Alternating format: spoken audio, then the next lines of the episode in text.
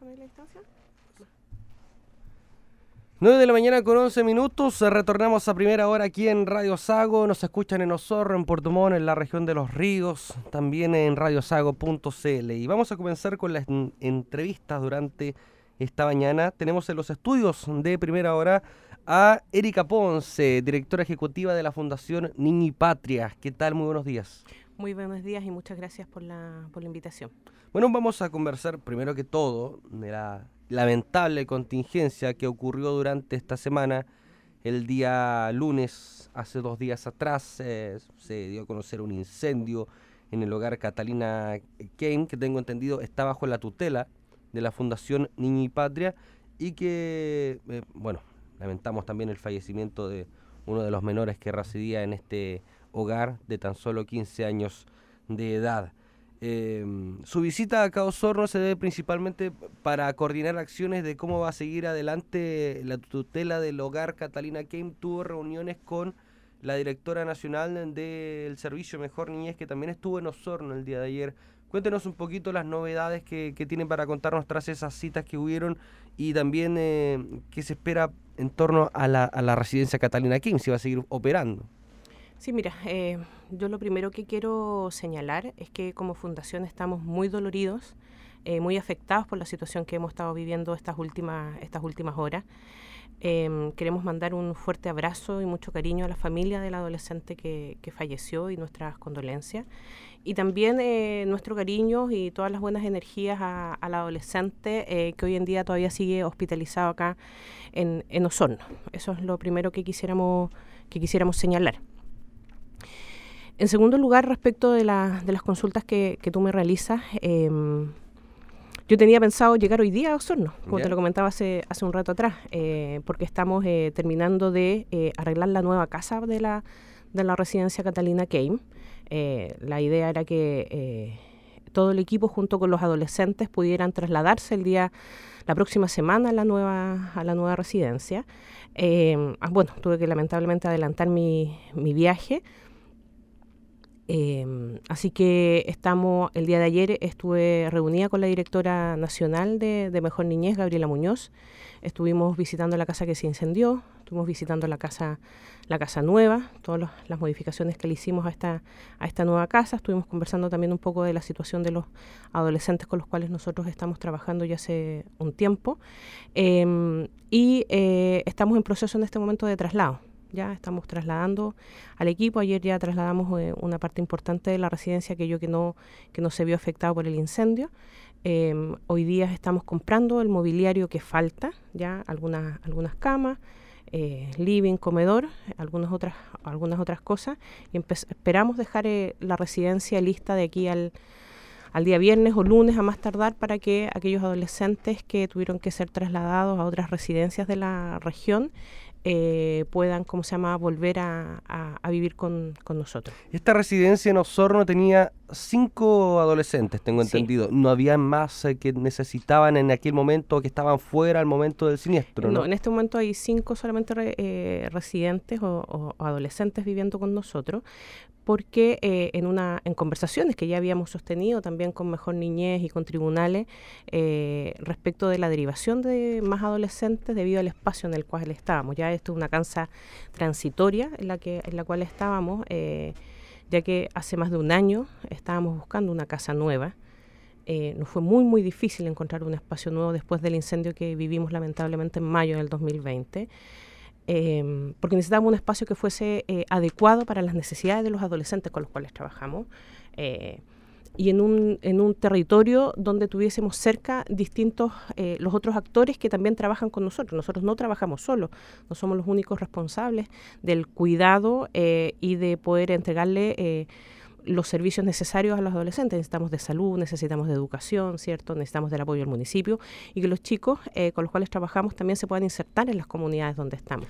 Entonces fue muy difícil porque lo que nos pasó en algún momento es que nos echaron de una de las casas donde arrendamos.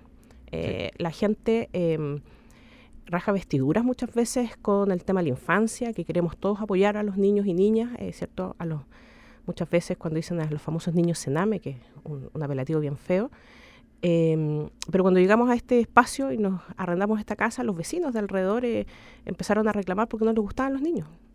Eh, y cuando salimos de ahí después seguimos buscando casa, muchas veces los arrendatarios, la gente que nos quería, tenía sus casas puestas a la venta, sabía que para cuál era el, eh, ¿cómo se llama? Eh, para qué iba a ser utilizada la casa, se retractaban de la venta. Entonces bien, ha sido bien complejo el, poder encontrar una casa y finalmente la logramos encontrar a finales del, año pasado. Yo, yo me imagino que, que con esta nueva residencia igual lleva el nombre de provisorio, ¿no?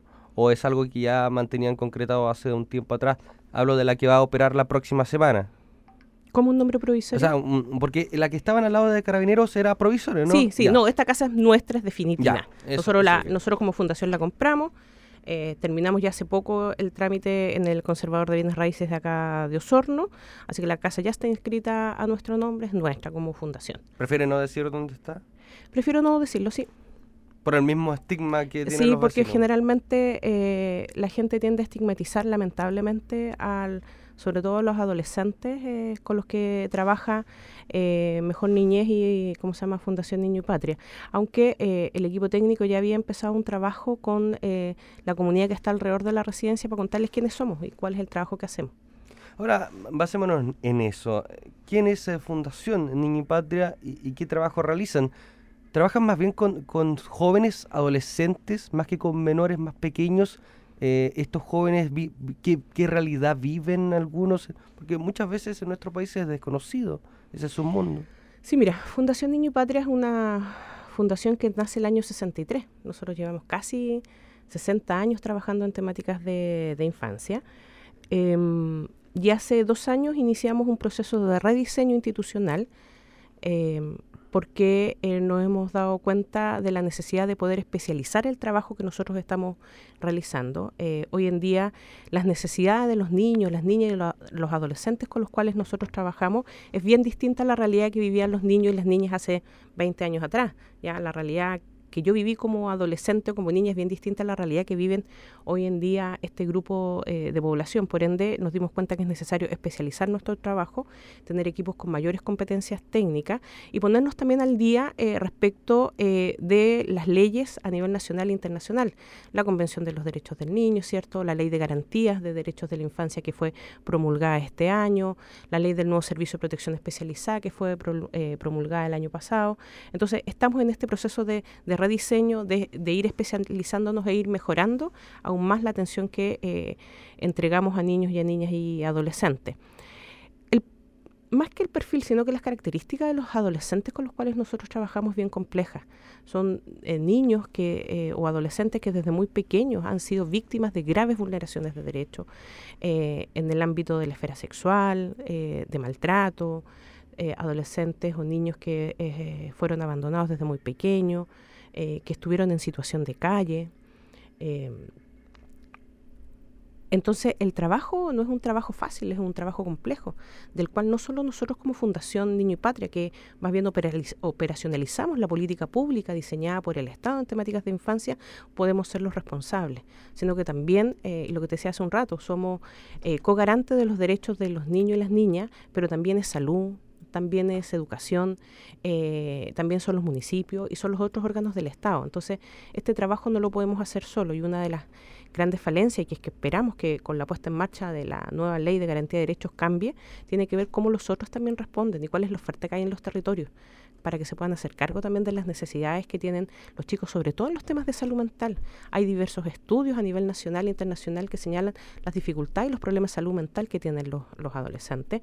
Y hoy en día estos chicos y chicas no tienen la posibilidad de acceder a tratamientos de salud mental que respondan a sus necesidades. ¿El, el Estado no se las facilita?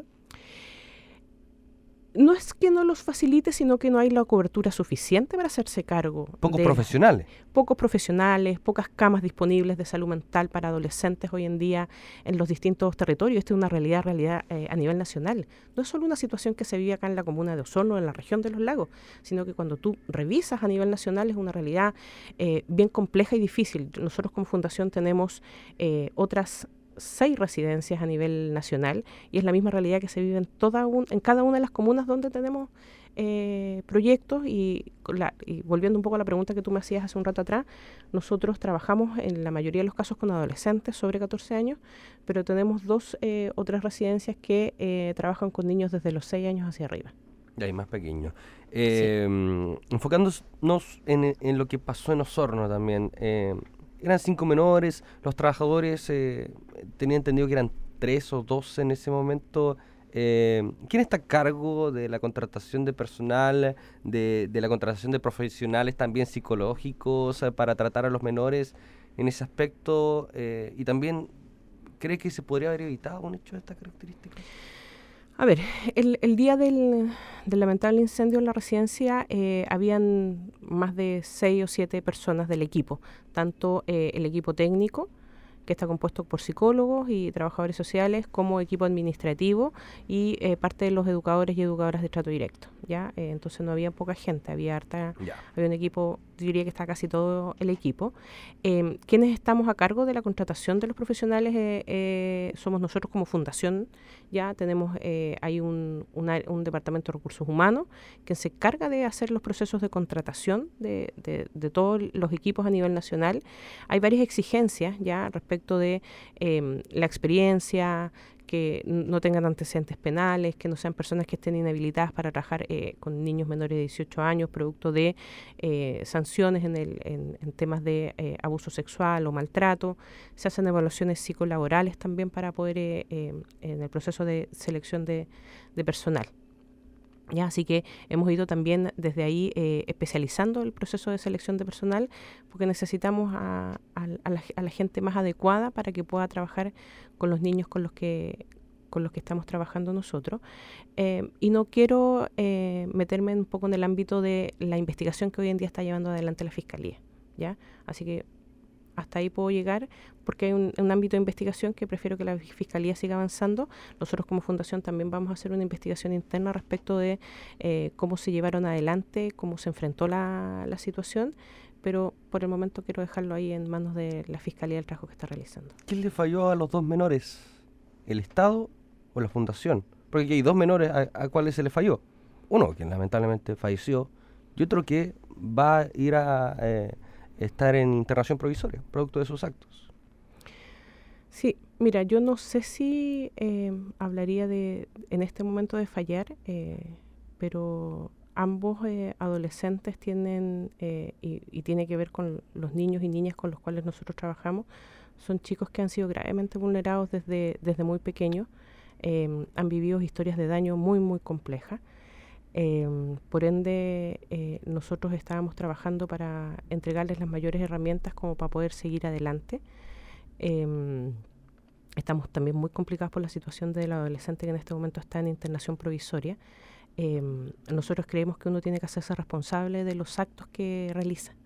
¿ya? Eh, y desde ahí creemos que eh, si sale culpable, él tendrá que hacerse cargo de sus actos, pero no hay que olvidar que finalmente es un niño. Y eso también nos tiene muy, muy adoloridos como, eh, respecto a la situación que en este momento él está viviendo.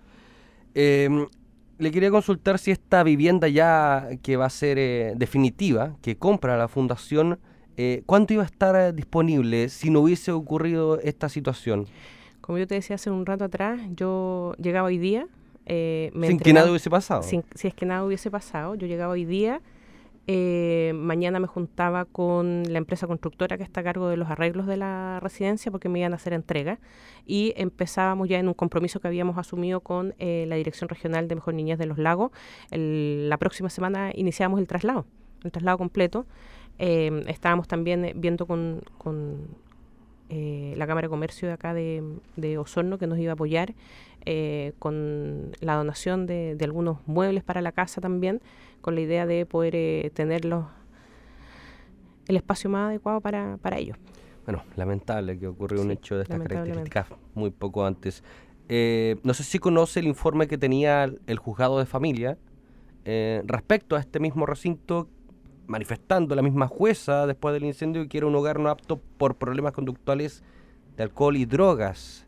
Eh, no sé qué le, parece que se diga que no era apto por lo mismo se está trabajando, me imagino, para cambiarlo. Nosotros, claro, nosotros hace mucho tiempo que venimos trabajando, conozco perfectamente el informe, nosotros hemos tenido reuniones con el presidente de, de, jueces de familia acá de, de Osorno, yo hace un par de meses me, me, reuní, con, me reuní con él, es un tema que hemos venido conversando con, Mejor Niñez también hace mucho, hace mucho tiempo, y que tiene que ver un poco, nuevamente vuelvo a insistir, con las características de los niños con los cuales nosotros estamos trabajando. Yo decía, son adolescentes que vienen con situaciones de vulneración grave hace muchos años, con alto daño, eh, algunos de ellos asociados al tema de consumo de droga, eh, de alcohol. Y que y vuelvo a insistir en esto y que requiere el apoyo de otros actores. Entonces, hoy en día nosotros no tenemos un programa acá en la comuna que se pueda hacer cargo de el trabajo de rehabilitación eh, de consumo de drogas y alcohol para adolescentes en el área de protección. Claro, no hay. Entonces, yo para poder trabajar con estos adolescentes tengo que ir a Puerto Montt. Tengo que viajar una hora y media, dos horas a Puerto Montt si necesito otros apoyos también tengo que viajar a Puerto Montt. Entonces, desde ahí como, eh, desde, desde el Estado y desde los, desde los entes públicos y privados que trabajamos en infancia también, como vamos mirando la oferta que tenemos en cada uno de los territorios, decimos que para poder tener, por ejemplo, una residencia con eh, las características de los niños con los cuales nosotros trabajamos, que debiésemos tener alrededor para realmente responder como corresponde a las necesidades que ellos tienen. Entonces, eh, muchas veces la política pública eh, falla, no hay otros actores privados tal vez que se puedan hacer cargo o público. Yo te lo decía hace un rato, nosotros como fundaciones eh, que trabajamos vinculadas a la infancia somos el brazo operativo de la política pública en infancia, mm. pero sigue, seguimos estando al debe. Por último, em, como directora ejecutiva de la Fundación Niño y Patria, quería su opinión respecto al, rol del Estado en la materia del cuidado infantil. ¿no? Eh, muchos políticos se, se llenan la boca cada cuatro años diciendo, no, eh, los niños son primero, pero seguimos viendo que no se hace quizás un, un trabajo 100% efectivo por parte del Estado, quizás no por las fundaciones, que es su único rol y lo hacen también eh, sin fines de, de lucro. Eh, ¿Cree que, fue una buena política o, o, se siente esa buena política de decir el Sename se iba a terminar y se iba a dividir en dos o era pura palabrería? A ver, yo creo que hemos ido avanzando, lento muy lento, pero hemos eh, ido avanzando. La Convención de Derechos del Niño eh, fue ratificada por Chile el año, el año 90 eh, y nos demoramos más de 30 años. Éramos uno de los únicos pocos países a nivel mundial que no tenía una ley de garantía de derechos. Recién se promulgó este año y eso podría ser el gran paraguas ¿cierto? Para que em, la política pública en temáticas de infancia vaya mejorando. Pero esto tiene que ir de la mano también con recursos y recursos adicionales, recursos que hoy en día no existen ya eh, una ley de garantía de derechos que nace eh, que nace eh, sin recursos adicionales, lo mismo que pasa con la puesta en marcha del nuevo servicio de protección especializada. No nace con recursos adicionales que nos permita, ¿cómo se llama?, mejorar las prestaciones y las atenciones que nosotros hoy en día estamos trabajando. Entonces, yo creo que nos falta todavía camino por recorrer. Hay distintas eh, instituciones que hemos estado trabajando y poniendo en la mesa las distintas dificultades que se nos han ido presentando en esta, en esta temática. Solamente te doy un, dato. Hace un par de años atrás, el Hogar de Cristo sacó y eh, ha estado trabajando en, diseñar un modelo de atención mucho más especializada, ¿cierto?, respecto de los niños y niñas con los cuales trabajamos. Em, y el Hogar de Cristo, más o menos en, el, en la investigación que, que, eh, que realizó, señala que la atención de un niño mensual debiese salir aproximadamente eh, 2 millones de pesos por niño. Eh, hoy en día el Estado eh, entrega en promedio, yo diría que entre 950 mil pesos y un millón de pesos por niño. 50%, sí. La diferencia debiésemos ponerla nosotros las instituciones, las fundaciones, corporaciones, ONG, que trabajamos las temáticas de infancia. Pero nosotros vivimos de, somos organizaciones sin fines de lucro y nosotros vivimos de la caridad. Eh, y no alcanzamos a poner esa diferencia. Nosotros como fundación, eh, el otro día hacíamos, hacíamos unos cálculos, eh, nosotros hemos hecho, levantado en los últimos años los datos que, con los cuales trabajamos. A nosotros el Estado nos entrega en promedio un millón de pesos, nosotros estamos poniendo cerca de 450, 500 mil pesos por niño adicional. Pero sigue faltando ¿no? una brecha para poder realmente entregar eh, los servicios que tal vez necesitamos y para eso requerimos de, del resto de la comunidad. Yo creo que ahí también hacer un llamado a la comunidad, que somos todos garantes de derechos de los niños y las niñas de nuestros espacios y nuestras comunidades, por ende, como todos desde nuestras distintas realidades eh, podemos ir aportando y apoyando el trabajo que hacemos con estos niños que lamentablemente han sido gravemente vulnerados en sus derechos. Erika Ponce, directora ejecutiva de Fundación Niño y Patria, aquí en Radio Sago, hablando de la situación que viven los menores en los hogares de nuestro país. Muchas gracias, Erika, por esta visita, que esté muy bien. Muchas gracias a ti, que estés bien.